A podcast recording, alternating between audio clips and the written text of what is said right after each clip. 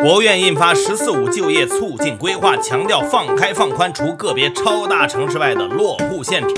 美联储主席鲍威尔表态将缩减 QE。Morning Call 唤醒你的财经早餐，这里是一档面向投资者的早间播客节目。每天我会为各位速递大局势、大数据、大公司、大盘、大家说和大小身边事儿，一网打尽重要的投资信息。好，今天是八月三十号，星期一，各位听友早，我是张红，欢迎收听今天的节目。局势。周五，国务院印发了“十四五”就业促进规划的通知。通知中核心提到了将城镇调查失业率控制在百分之五点五以内，重点群体就业保持稳定，城乡区域就业机会差距逐步缩小，劳动力市场供求基本平衡。具体举措包括放开放宽除个别超大城市外的落户限制，试行以经常居住地登记户口制度，调整城镇建设用地年度指标分配依据，建立同吸纳农业转移人口落户数量和提供保障性住房规模挂钩机制，依法保障进城落户农民农村土地承包权、宅基地使用权、集体收益分配权，健全农户三权市场化退出机制和配套政策，提高基本公共服务均等化水平，推动农业转移人口全面。融入城市，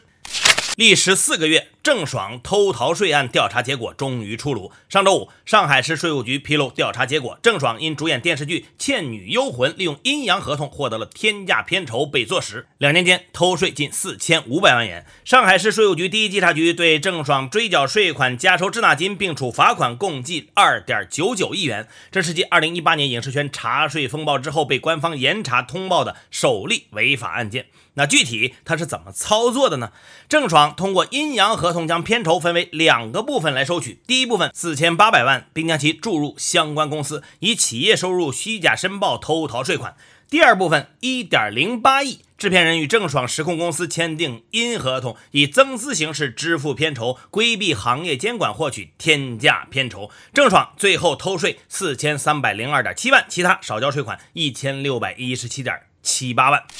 清朗运动开始对自媒体行动。在上周五召开的清朗商业网站平台和自媒体违规采编发布财经类信息专项整治部署会上，国家网信办有关负责同志表示，即日起至十月二十六号为专项整治的第一阶段。整改期间，国家网信办将会同国家发展改革委、财政部、中国人民银行、证监会、银保监会等财经主管部门，督促指导主要商业网站平台对照专项整治要求，集中清理一批违规发布的财经类信息，依法依规严处一批问题严重的网站平台，封。封禁关停一批充当黑嘴、敲诈勒索、社会反应强烈的自媒体账号。美国东部时间周五早上十点，备受瞩目的美联储杰克逊霍尔全球央行年会召开，美联储主席鲍威尔对货币政策进行了表态，相当于落下了一只靴子。鲍威尔着重强调了通胀走高只是暂时的，并且首度明确表示，如果经济进展持续，他与大多数美联储官员都支持可能在今年开始缩减买债。不过，鲍威尔也明确表示，就算最终 QE 新增购债结束，也不代表美联储会着手筹备加息的事情，因为劳动力市场仍然存在大量的闲置，疫情仍在继续，而且通胀也有望回落。大数据。周五，证监会发布了二零二零年上市公司年报会计监管报告，对二零二零年上市公司财报中出现的十一个问题进行了逐个说明。除易见股份、星号 ST 斯泰、星号 ST 北讯等三家公司外，沪深两市共有四千二百四十七家公司披露了年度财务报告，其中。按期披露年报的公司中，二百五十四家公司年度财务报告被出具非标准审计意见的审计报告，其中无法表示意见三十三家，保留意见一百零九家，带解释性说明段的无保留意见一百一十二家，主要包括收入确认和计量不恰当、金融资产分类不正确、资产减值估计不谨慎、合并报表范围判断不合理等问题。大公司。周五晚间，中金公司交出了回 A 上市后首个中期业绩。中报显示，中金公司上半年合计实现营业收入一百四十四点六亿，比去年同期增长百分之三十七点八二，实现规模净利润五十点一亿，同比增幅百分之六十四点零七。相比二零二零年中期，中金公司的业绩排名从第十一位上升至第八位，增长率在头部券商中居于第一。其中，自营已成为中金公司近两年营收贡献最大的业务。财经记者统计，上半年其自营业务净收入八十一点六三亿，占总营收比例达到百分之五十六。来说一下，也在周五发布半年报的几大银行业绩报告。工行公布的二零二一年中报显示，上半年集团实现营业收入四千六百七十八亿，同比增长百分之四点三，实现净利润一千六百四十五亿，同比增长百分之九点八。交通银行上半年实现净利润四百二十点一九亿，同比增长百分之十五点一，实现营业收入一千三百三十八点九五亿，同比增长百分之五点六一。民生银行的数据则没有那么好，显示上半年实现营收八百七十七点八亿，同比增长率为负的百分之十点五三，归属于本行股东的净利润为二百六十五点六亿，同比增长负的百分之六点六七，不良贷款率百分之一点八，较年初下降了零点零二个百分点。二零二零年净利润同比大幅下滑的民生银行，二零二一年的中期经营业绩依然不佳，与同业差距拉大。在之前公布了预亏一千零二十九亿，震惊了市场之后，华融也在昨天晚上正式公布了自己的半年报。公司二零二零年归属于公司股东的亏损为一千零二十九点零三亿，二零二一年上半年归属于公司股东的净利润为一点五八亿。地产龙头万科也披露了半年报，今年一到六月，集团实现营业收入一千六百七十一点一亿，同比增长百分之十四点二。其中，房地产开发业务结算收入一千四百四十三点三亿，占比百分之八十六点三六。上半年净利润一百一十点四七亿，同比下降了百分之十一点六八，净负债率百分之二十点二。上半年，万科持有货币现金一千九百五十二点二亿，扣除预售监管资金和受限资金的现金短债比为。一点六七倍，剔除预收账款的资产负债率百分之六十九点七。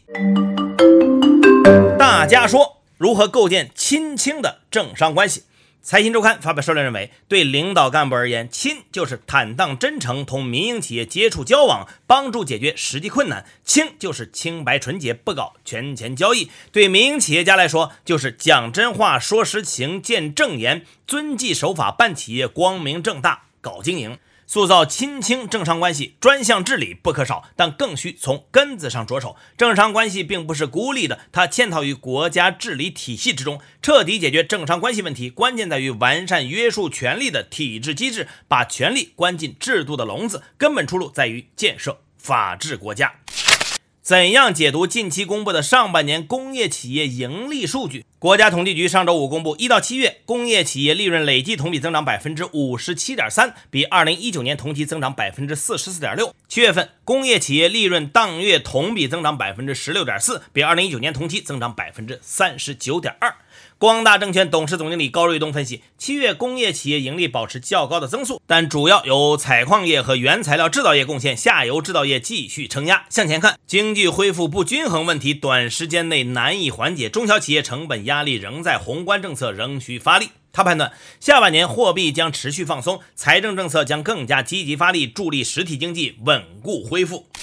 解决内卷，教育应该怎样提速？携程集团执行董事长梁建章说：“现在十八岁的小孩所学的东西和三十年前没有本质的区别，高考还是考这些，但家长和学校投入的时间、金钱却比以往多得多，这就是。”教育内卷，解决教育内卷的目的不仅仅是减负，更应该是教育提速。通过在中学阶段开展快慢班，让快学生早些毕业进入大学教育。这需要改革高考和普及大学本科教育作为配套，利用先进的网络科技和相应的改革措施，可以大幅提升教育的效率，产生巨大的社会效益，同时有利于提高生育率。大小身边事。经疫情防控专家组评估，自昨天十二时起，瑞丽市解告国门社区被调整为中风险地区，至此，全国高风险地区再次成功全部清零。二十七号，被举报涉嫌性侵的《天天向上》节目主持人钱枫与湖南卫视解除合作关系。同一天，湖南广播电视台实际控制的上市公司芒果超媒在盘中跌幅超过百分之十三，股价触及年内新低。截至二十九号，东京残奥会中国体育代表团共获四十六金、二十九银、二十九铜，居金牌榜、奖牌榜双第一。好，以上就是今天的全部内容。片尾曲终于换了，同样来自摩登天空的夏至梦乐队。好了，各位安心上班，好好挣钱吧，少追星。Morning Call，明天依然准时上线，唤醒你的财经早餐。